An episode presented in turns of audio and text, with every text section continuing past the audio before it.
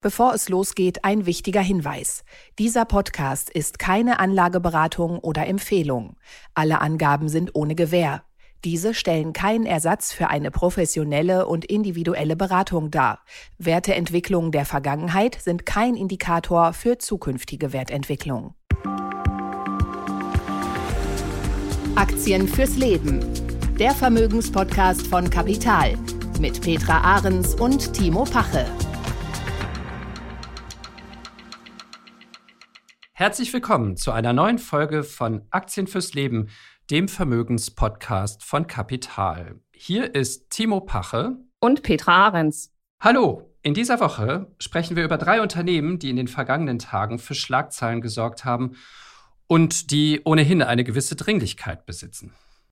Jawohl, wir wollen heute sprechen über den deutschen Immobilienmarkt, aber nicht über Eigenheim und Wohnungen, sondern über den DAX-Konzern Vonovia, der nach jahrelangem Top-Bewertung eine bemerkenswerte Abfahrt hinter sich hat. Und die Frage stellt sich, könnte das jetzt der richtige Zeitpunkt für den Einstieg sein? Und wir sprechen über den äh, chinesischen Tech-Giganten Alibaba, der Ende März schon angekündigt hat, sich in sechs Teile aufspalten zu wollen. Das war schon eine Nachricht, die die Börse beflügelt hat. Ähm, aber jetzt hat letzte Woche äh, der japanische Großinvestor Softbank, der Alibaba seit über 20 Jahren begleitet hat, angekündigt, sich aus dem Unternehmen komplett zurückzuziehen. Und das macht ja ähm, erstmal misstrauisch. Ja, und wenn wir schon von Misstrauen sprechen, gehen wir sofort mal in die andere Richtung. Unser letzter Wert, den wir heute besprechen, wird ein echter Klassiker sein, nämlich der US-Pharmagigant Johnson Johnson, der letzte Woche angekündigt hat, nach einem langen Rechtsstreit ähm, einen gigantischen Vergleich beiliegen zu wollen. Und wir gucken einfach, wie die Aussichten hierbei sich belaufen. Zunächst aber mal zur generellen Lage. Die sieht ja gar nicht so rosig aus, wenn man die Daten des Internationalen Währungsfonds äh, zugrunde legt. Der hat sich letzte Woche in Washington getroffen zu seiner traditionellen Frühjahrstagung. Da kommen immer alle Finanzminister und Notenbankgouverneure aus aller Welt in Washington zusammen und beraten tagelang über die wirtschaftliche Lage. Und herausgekommen ist ähm, ein ziemlich düsteres Bild. 2,8 Prozent Wirtschaftswachstum für die Weltwirtschaft in diesem Jahr, sagt der IWF voraus. Das ist der schwächste Wert seit 1990. Und die weiteren Aussichten sind düster. Auf drei Prozent Wachstum hoffen die Ökonomen in 2024 für die Weltwirtschaft. Und der Chefökonom des IWF sagte, ehrlich gesagt, auch für den Rest dieses Jahrzehnts bis 2030 sieht es nicht viel besser aus. Äh, und das gilt egal für welche Weltregion, die wir uns jetzt hier anschauen. Für die USA, die um ein bis anderthalb Prozent in den nächsten Jahren wachsen werden. Für Europa und Deutschland, das noch ein bisschen schwächer aussieht. Deutschland ähm, wird dieses Jahr wahrscheinlich ja mit einer Null oder vielleicht sogar einer leichten Rezession abschließen. Und selbst in China steht bestenfalls noch eine 5 vor dem Komma, was lange Zeit im Grunde genommen eine Katastrophe war für dieses Land. Und auch bei einer 5, äh, also einem Wirtschaftswachstum von mehr als etwa 5 Prozent, da darf auch nichts mehr schiefgehen. Keine Immobilienkrise, keine Pandemie, kein Konflikt mehr dazwischenkommen. Ähm, ja, und da stellt sich die Frage, woran liegt es eigentlich, dass das Wachstum so dramatisch zurückgegangen ist? Ja, es ist eine giftige Mischung, die die Weltwirtschaft lähmt, hat der IWF festgestellt. Unsicherheiten, wohin man schaut, Kriege und Krisen, eine wackelige Energieversorgung, Handelskonflikte und die Inflation, die bleibt hoch, mindestens bei 5, 6 Prozent. Sie ist ja schon ein bisschen zurückgekommen in den USA und auch hier in Europa. Sie wird wohl auch noch weiter sinken, aber trotzdem wird sie dauerhaft eher bei 4 bis 5 Prozent bleiben, als irgendwie wirklich Richtung 2 Prozent zurückgehen, was ja das offizielle Ziel der Notenbanken in den USA und in Europa ist. Ähm, also eine deutlich höhere Inflation bei schwachem Wachstum und das hat natürlich auch wieder Auswirkungen auf das Zinsniveau, denn die Zinsen, die werden wahrscheinlich mindestens so hoch bleiben, wie sie jetzt sind, oder sogar noch ein bisschen weiter steigen. Petra, was bedeutet das für Menschen, die jetzt überlegen, ihr Geld anzulegen? Ja, Timo, in der Tat keine schönen News, die wir da haben. Und äh, wir stecken wirklich in sehr unsicheren Konjunkturaussichten. Und äh, Fiskalpolitik muss der Geldpolitik helfen, die Inflation wieder runterzukriegen und das ohne die Wirtschaft abzuwirken. Also Politik und Notenbanken befinden sich in einem regelrechten Spagat zwischen Inflationsbekämpfung und Wirtschaftswachstum. Aber, und jetzt kommen wir mal zu den positiven Dingen, die Finanzmärkte scheint das im Moment zumindest nicht zu interessieren. Der DAX ist rasant über die 15.800er Marke gegangen. Und äh, ja, in der Tat, wir müssen uns fragen, woran liegt das? Also zum einen, wie du schon richtig gesagt hast, die Inflation stagniert im Moment, zwar nicht in ihrer Kernrate, aber immerhin was Energie- und Rohstoffpreise angeht. Somit hofft man natürlich auch an den Kapitalmärkten auf ein Auslaufen der Zinsanhebungen. Hinzu kommen gute Unternehmenszahlen. Wir haben es jetzt letztens erst äh, im Bankenwesen von US-Banken gesehen. JP Morgan hat gute Zahlen geliefert. Somit scheint auch äh, unsere Bankenkrise wieder vom Tisch.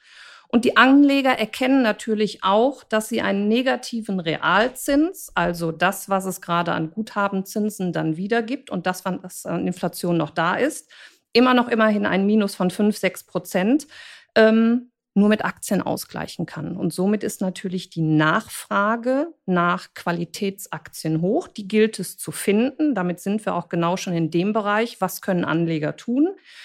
Qualitätsaktien finden, die in der Lage sind, langfristig die erhöhte Inflation, und ich glaube, wir müssen uns da weiterhin auf fünf bis sechs Prozent in den nächsten Jahren einstellen, die gilt es auszugleichen und das werden dann auch unsere Stories sein im Podcast Aktien fürs Leben. Ähm, aber nochmal einmal nachgefragt, ähm, die, du im Grunde genommen sagst du doch dann, dass die Börsen gerade optimistischer sind als die Ökonomen. Wenn du sagst, irgendwie, ähm, die Börsen antizipieren irgendwie bessere Unternehmensgewinne. Ich glaube, die Ökonomen des IWF zumindest, die haben da so ihre Zweifel, dass das mit den Unternehmensgewinnen so weitergehen wird wie bisher. Also die Börsen denken ja im Voraus und die nehmen ja schon viel vorweg. Und wir haben uns vor einigen Monaten noch über die Rezession unterhalten und wie hart wir aufschlagen. Und das ist in der Tat aktuell äh, vom Tisch, dieses Thema. Und deswegen sind die Börsen äh, positiver eingestellt und ähm, wollen halt einfach in die Märkte zurückkommen. Viele glauben ja auch, dass wir immer noch sehr günstig bewertete Unternehmen finden können und die gilt es jetzt auch zu finden. Okay, dann fangen wir doch gleich mal an. Günstige Unternehmen ist ein gutes Stichwort. Wir kommen zu unserem ersten Unternehmen. Das Ganze sehen. Vonovia hat ja auch mit Zinsen zu tun. Ähm, es ist das wahrscheinlich umstrittenste Unternehmen in Deutschland, regelmäßig in den Medien wegen Meldungen über Mietwucher, überhöhte Nebenkostenabrechnungen und so weiter und so fort. Und zugleich war es aber über viele, viele Jahre ein Liebling der Börse. Der Kurs kletterte seit dem Börsenstart ähm, von um die 15 Euro auf fast 55, 60 Euro und ist dann aber seit dem vergangenen Sommer äh, fast wieder auf Einstandskurs gefallen. In Klammern, ähm, ich hatte mal das Vergnügen, ähm, den Vonovia-CEO Rolf Buch zu interviewen und ähm, ganz interessanter Manager. Und ich habe ehrlich gesagt in dieser ganzen Verstaatlichungsdiskussion nie so richtig verstanden, warum nicht die ganzen Mieter von Vonovia, ähm, statt sich an den Mieten ihrer ähm, Wohnungen abzuarbeiten, nicht einfach die Aktien dieses Unternehmens gekauft haben. Wie auch immer, jetzt kommen andere auf die Idee. Das fand ich äh, sehr interessant und ist auch der Anlass, weshalb wir über Vonovia sprechen wollen. Äh, der Vorsitzende der IG Bau, der Gewerkschaft der Bauindustrie, Robert Feiger, hat äh, vor einigen Tagen gefordert, Angesichts dieses Börsenkurses von aktuell unter 20 Euro sollte der Staat Vonovia kaufen und so die über 560.000 Wohnungen im Bestand des Konzerns wieder verstaatlichen und sozialisieren. Das Ganze gäbe es jetzt zu einem Spottpreis, denn Vonovia ist an der Börse gerade mal mit 13, 14 Milliarden Euro aktuell bewertet. Und das ist doch eine super günstige Gelegenheit. So, Petra, ähm, 13, 14 Milliarden Euro an der Börse wert und gleichzeitig stehen in den Büchern von Vonovia 96 Milliarden Euro Buchwert für die über 560.000 Wohnungen. Äh, wie passt das zusammen? Beziehungsweise Wer irrt sich jetzt, die Börse oder der Kollege Robert Feiger von der IG Bau? Tja, oder vielleicht irren sich ja auch beide. Okay. Also zum, zum Thema Verstaatlichung. Ähm, Verstaatlichungen oder Teilverstaatlichungen finden ja in besonderen Ausnahmesituationen statt und dienen dann als politisches Instrument zur Stabilisierung. Also wir kennen es, wir haben äh, Prominente in der Vergangenheit wie die Hypo Real Estate, die somit ja äh, stabilisiert und gerettet wurde. Ich persönlich glaube, dass eine Verstaatlichung eher dem Unternehmen und dem Staat hilft als uns Anlegern, weil ich der Meinung bin, dass Unternehmen nur dann erfolgreich sein können, ähm, wenn sie der freien Marktwirtschaft unterliegen. Wenn dem nicht so ist, hilft auch nicht die Sozialisierung von Verlusten. Aber aus Sicht der Baugewerkschaft und dem Herrn Feiger ist das natürlich verständlich, dieser Vorschlag, weil letztendlich wird es Arbeitsplätze sichern. Daher diese, diese Meinung von meiner Seite. Aber kommen wir zum wesentlichen Thema Vonovia.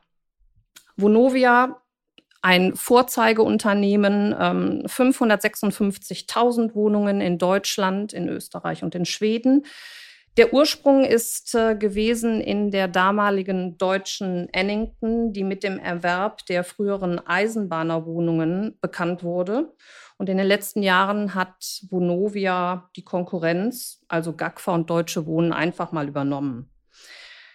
Letztendlich ist das Unternehmen dadurch zum Marktführer geworden und hat wie viele andere Immobiliengesellschaften auch primär Vonovia hier in den letzten Jahren von diesem wahnsinnig rasanten Immobilienboom profitieren können.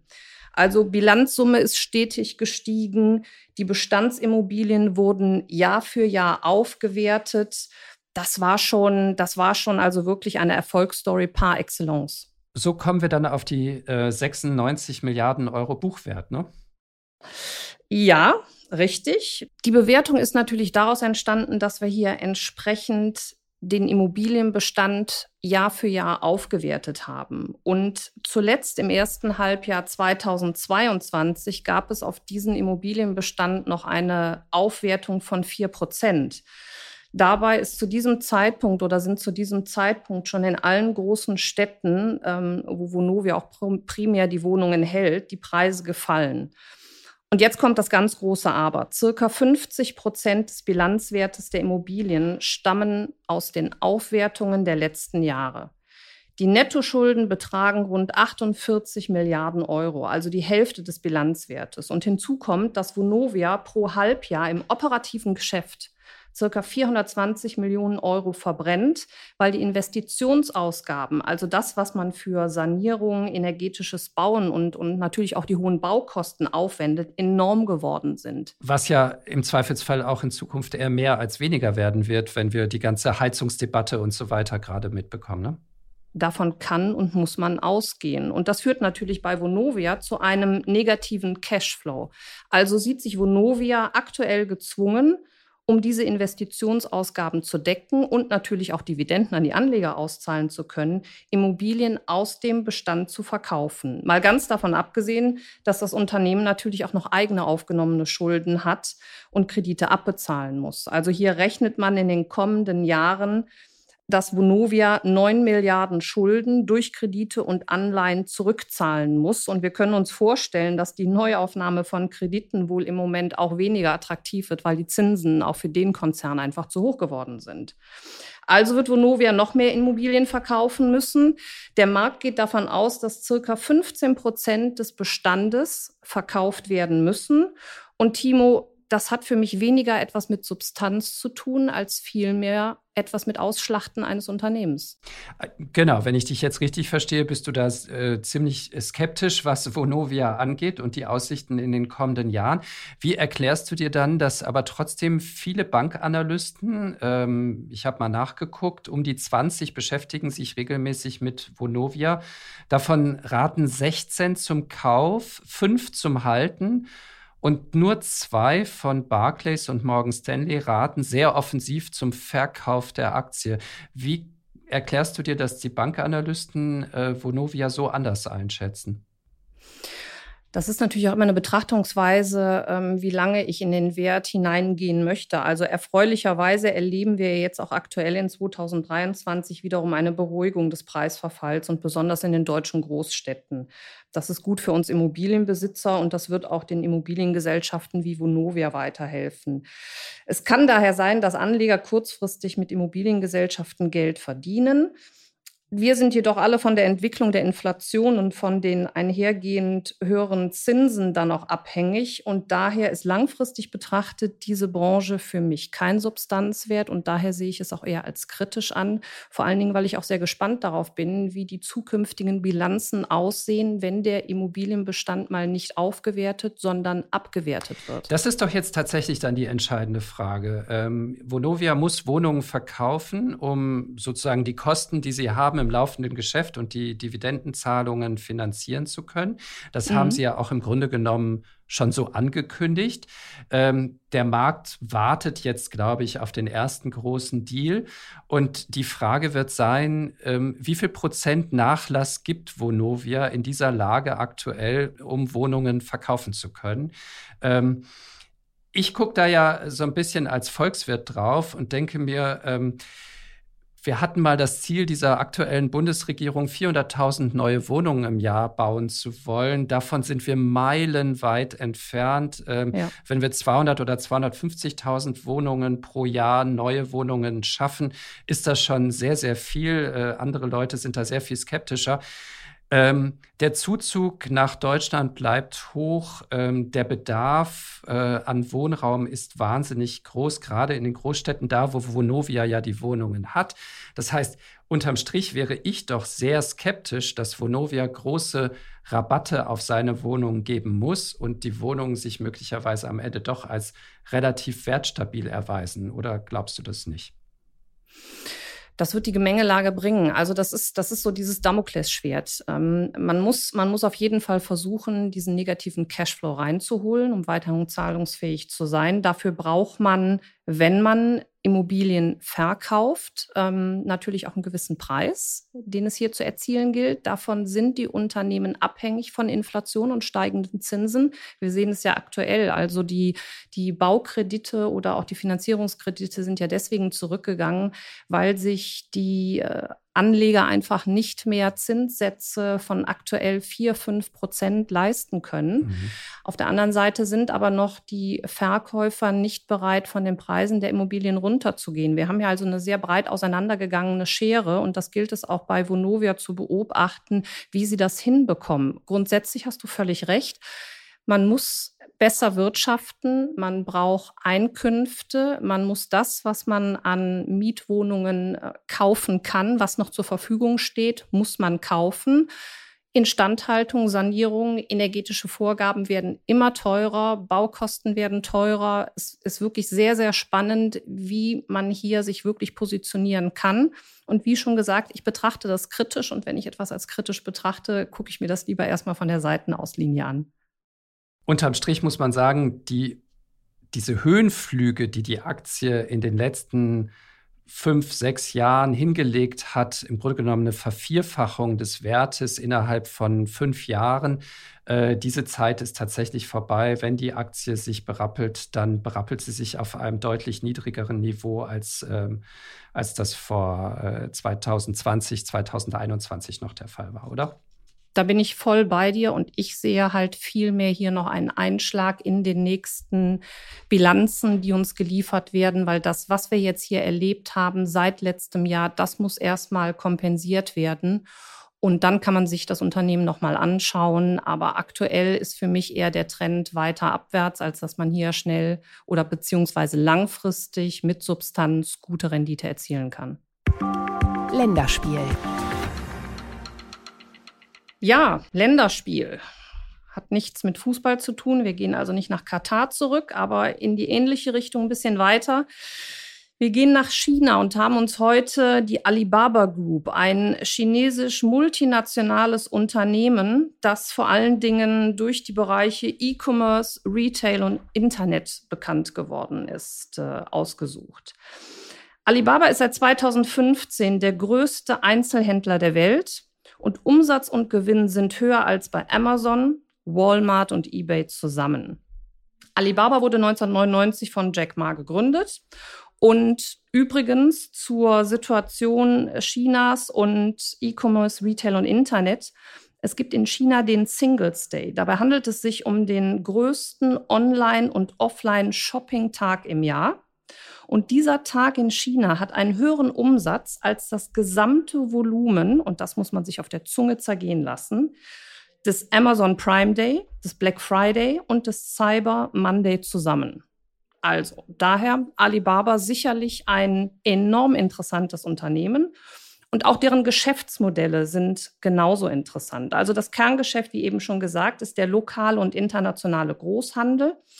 Es wird aktuell auch äh, eine Expansion in die etwas ländlicheren Bereiche angestrebt.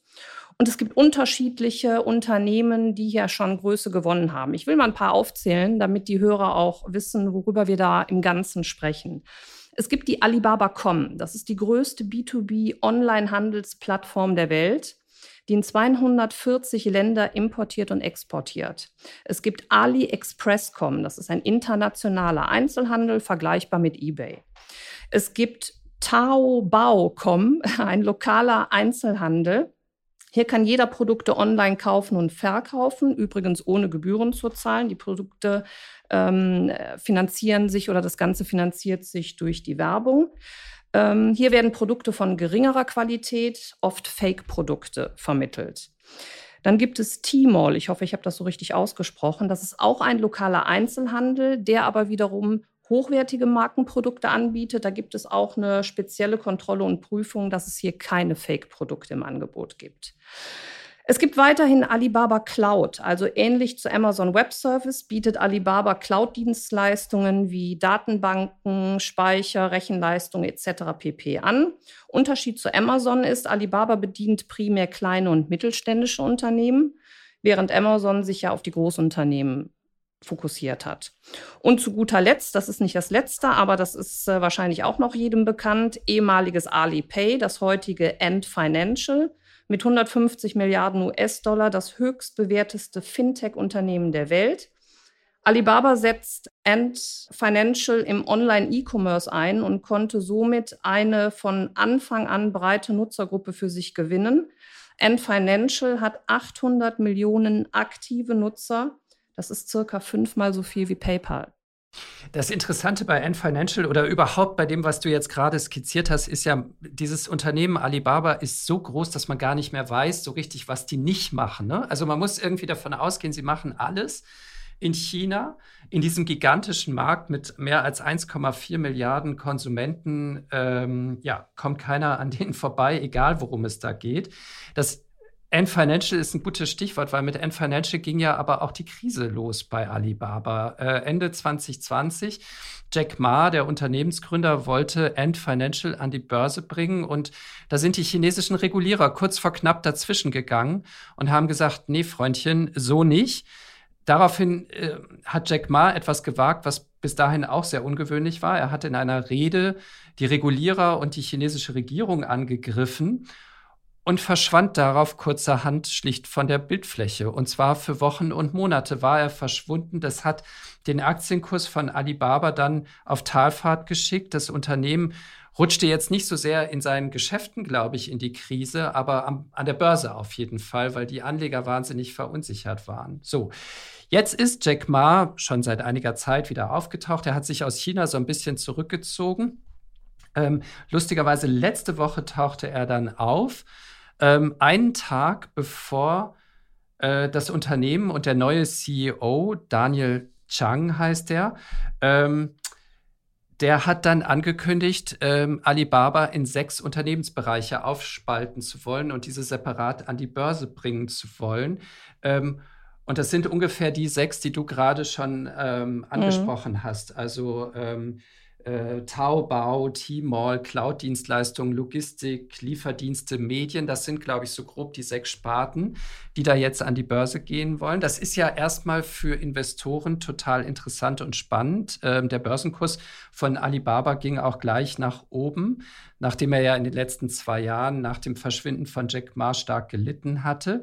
Ähm, weil Investoren immer sagen, naja, bei so Konglomeraten, da gibt es immer den Verdacht von Ineffizienzen. Und tatsächlich, wenn man sich die Zahlen von Alibaba, können wir ja gleich nochmal machen, so ein bisschen genauer anschaut, die sind ja auch nicht so brillant. Die sind riesig im Umsatz, aber was dann hinten dabei rauskommt, ist gar nicht so wahnsinnig also hält zumindest. Ja, die Margen, die Margen haben sich schon enorm verschlechtert, richtig. Also da trifft natürlich einiges ähm, zusammen. Und ähm, ja, die Krise wurde also die Krise beziehungsweise der, der Einsturz des, des Kurses im, im November 2020 von 310 US-Dollar ähm, auf 95 US-Dollar, also es sind äh, 70 Prozent, die der mhm. Wert hier abgeben musste, sind natürlich gekommen äh, aufgrund des plötzlichen Verschwindens von, von Jack Ma. Ist aber nicht der, der erste reiche Mann, der in China mal äh, kurzerhand verschwunden ist. Ich glaube, er hat, soll sich in, in Japan aufgehalten mhm. haben. Aber nicht umsonst gibt es in, ausgerechnet in China das Sprichwort, ein Mann fürchtet sich davor, berühmt zu werden, wie ein Schwein davor, fett zu werden. Und äh, er hat sich einfach hier wirklich äh, zu sehr aus dem Fenster rausgelegt, mhm. indem er die chinesischen Behörden als altbacken und rückständig kritisiert hat. Und er wollte halt mehr Freiheit ähm, für Regulatorik, gerade was die Fintech-Konzerne angeht, erreichen. Also der Schuss ist nach hinten losgegangen. Er ist jetzt wieder aufgetaucht. Äh, wie schön für ihn. Äh, komischerweise hat er sich jetzt vor die Kamera gestellt und hat also gesagt, dass er sich zukünftig dann auch nur noch karikativen Zwecken ähm, annehmen wird. Auch das besagt das Ganze. Also wir befinden uns hier, Timo und ich weiß, wir zwei sind da nicht so wirklich Anhänger von, in einem Land, was halt blitzschnell einfach mal den Hebel umlegen kann. Und das macht man gerade mit Konzernen oder mit Personen, die zu mächtig werden. Aber was heißt das denn jetzt, wenn Alibaba ankündigt, äh, sechs Unternehmenssparten, bis zu sechs Unternehmenssparten an die Börse bringen zu wollen? Äh, klingt erstmal gut. Wie gesagt, die Börse hat es ja auch gutiert. Auf der anderen Seite hat eben der langjährige ähm, Alibaba-Investor Softbank, und die sind immerhin seit dem Jahr 2000, wenn ich das richtig gesehen habe, in dem Unternehmen investiert. Damals hat äh, Mayoshi Son, der Chef von Softbank, Jack Ma, eine Anschubfinanzierung Finanzierung von 20 Millionen Dollar gegeben für sein Online-Business. Und äh, das ist eine unfassbare Erfolgsgeschichte geworden. Mhm. Ähm, die haben jetzt just letzte Woche angekündigt, nach dieser Aufspaltung ähm, oder nach den Aufspaltungsplänen, sich komplett aus Alibaba zurückzuziehen. Ist das schon eine Konsequenz aus diesen politischen Unsicherheiten, die wir in den letzten zwei Jahren in China gesehen haben?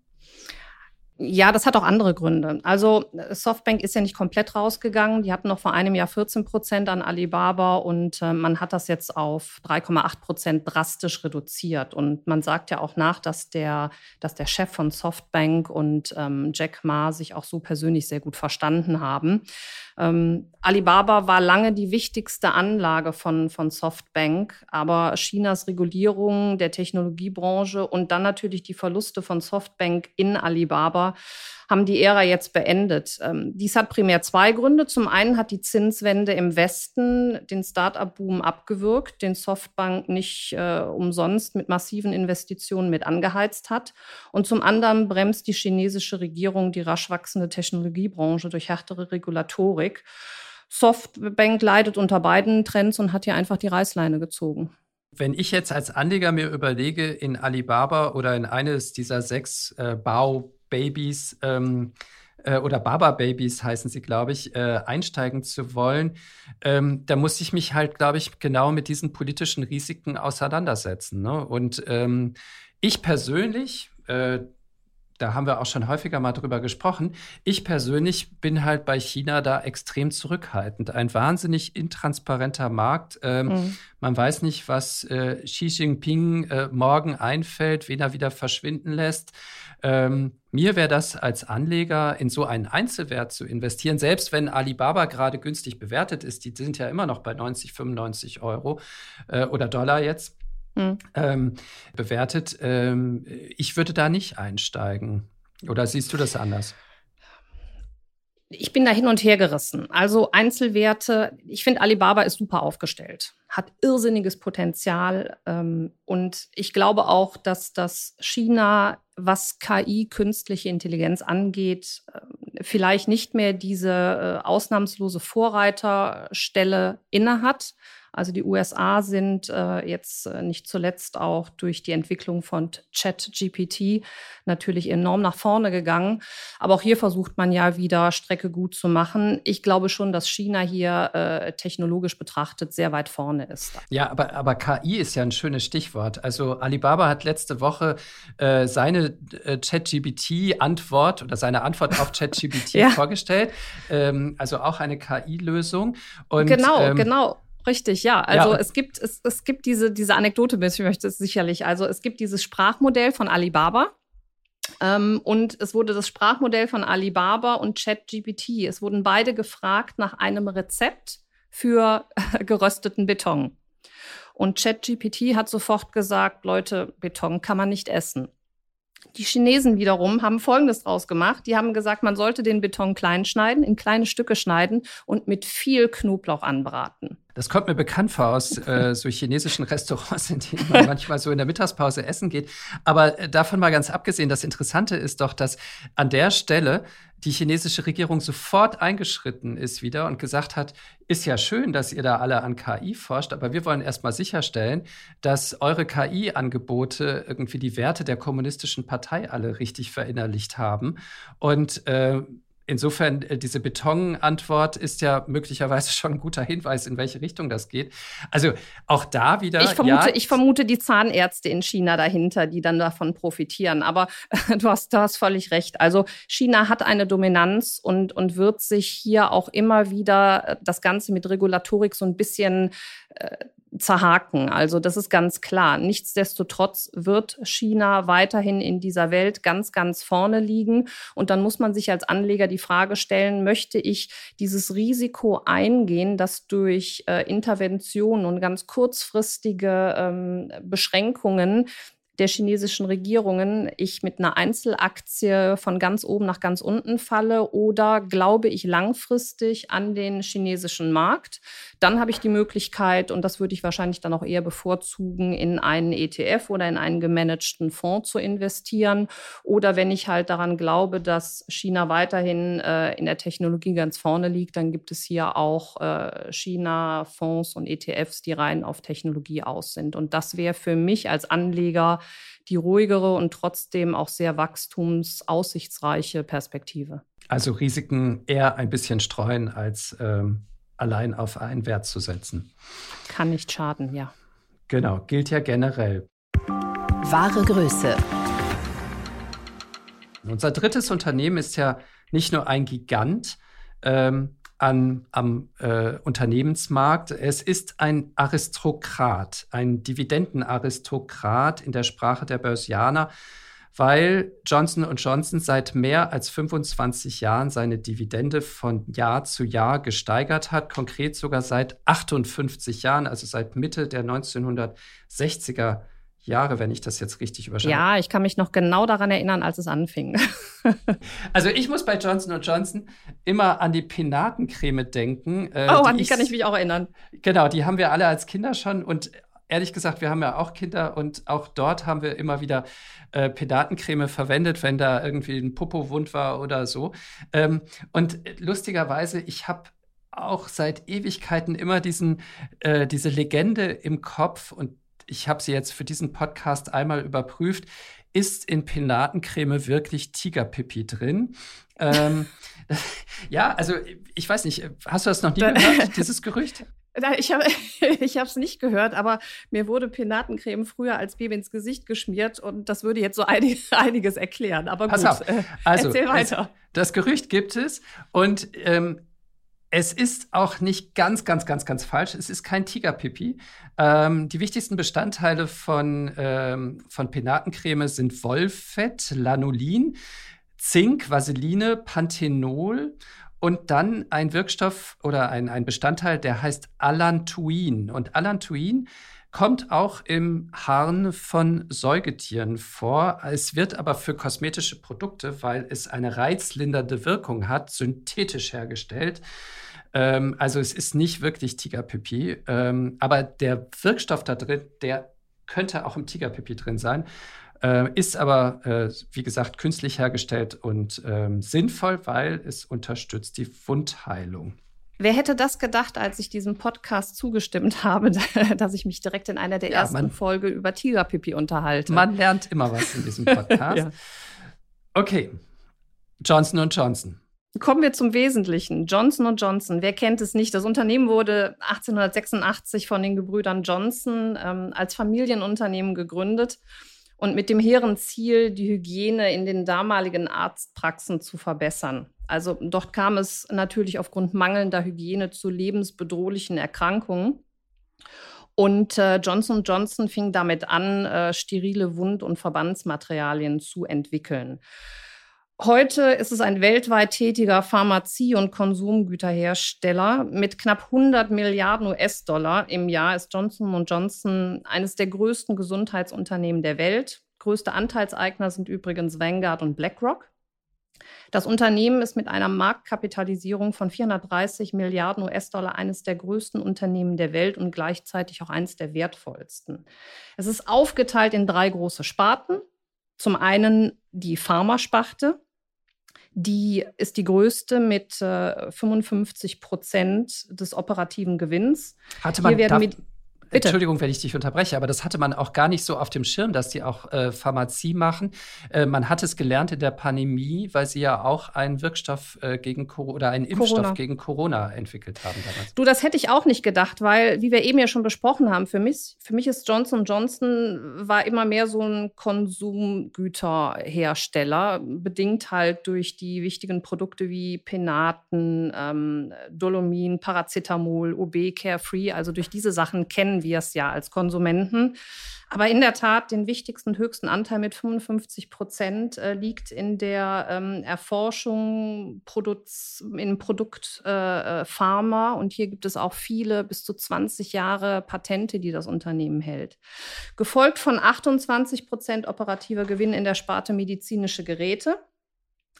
Ähm, hier werden Geräte erforscht, produziert und an Einzelhändler, Großhändler wie auch Krankenhäuser verkauft. Und dann erst kommt mit 17 Prozent die kleinste Sparte, das Konsumentengeschäft.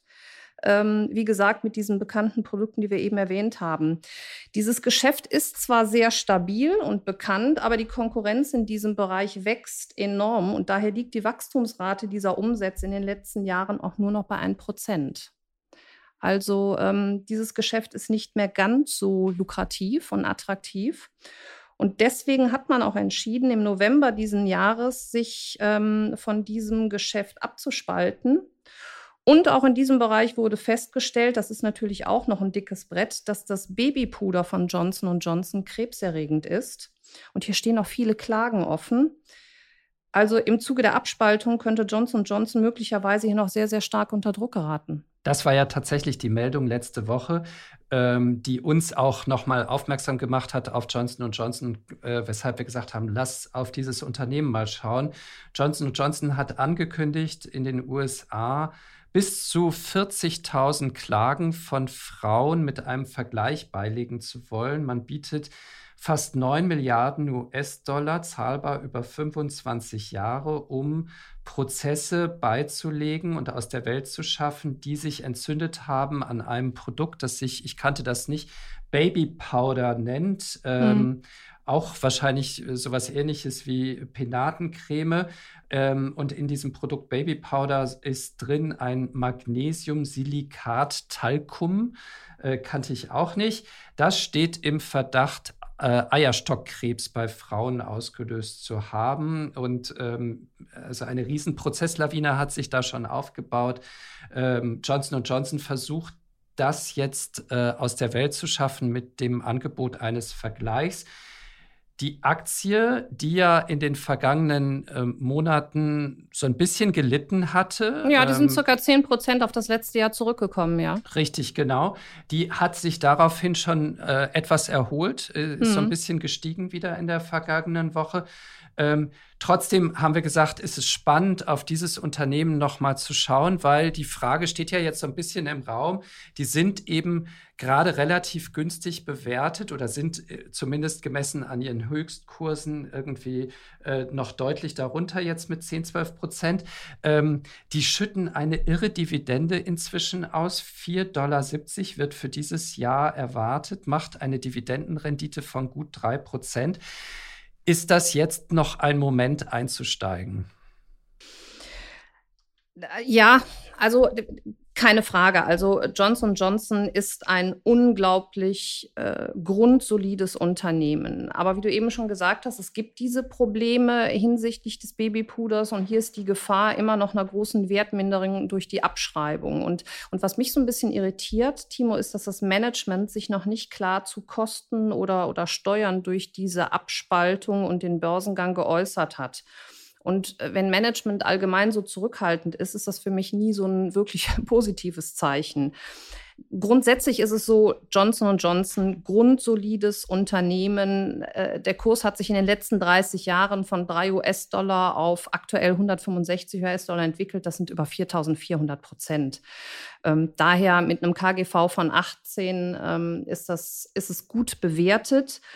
Nichtsdestotrotz, äh, ich würde diese Abspaltung abwarten und würde dann gucken, was es halt äh, mit dem Kurs macht, wenn die wirklich großen Sparten, wie wir das ja eben auch gesagt haben, nämlich Pharma und medizinische Geräte, womit auch der größte operative Gewinn erzielt wird, ähm, ob dann der Kurs nochmal vielleicht aufgrund dieser Abspaltung zurückkommt. Und dann ist das Unternehmen für mich sogar noch solider für die Zukunft ausgerichtet nach der Abspaltung. Und dann wäre es für mich dann auch ein Einstieg wieder wert. Also ich würde es beobachten, sicherlich äh, keine Frage für mich eines der besten Unternehmen der Welt.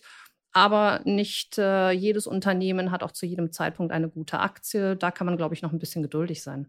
Jetzt hatten wir am Anfang über Zinsen gesprochen. Zinsen, äh, die gestiegen sind und die wahrscheinlich auch auf lange Frist noch hoch bleiben. Und das hat ja nicht nur Auswirkungen auf Immobilienkredite und Staatsanleihen, sondern auch äh, auf Unternehmensanleihen.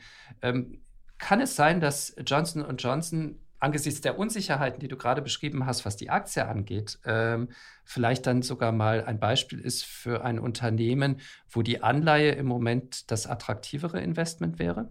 Super, natürlich. Also sehe ich auch so. Vor allen Dingen Johnson Johnson bekommt von den Ratingagenturen die Bestnote mit dreifach A.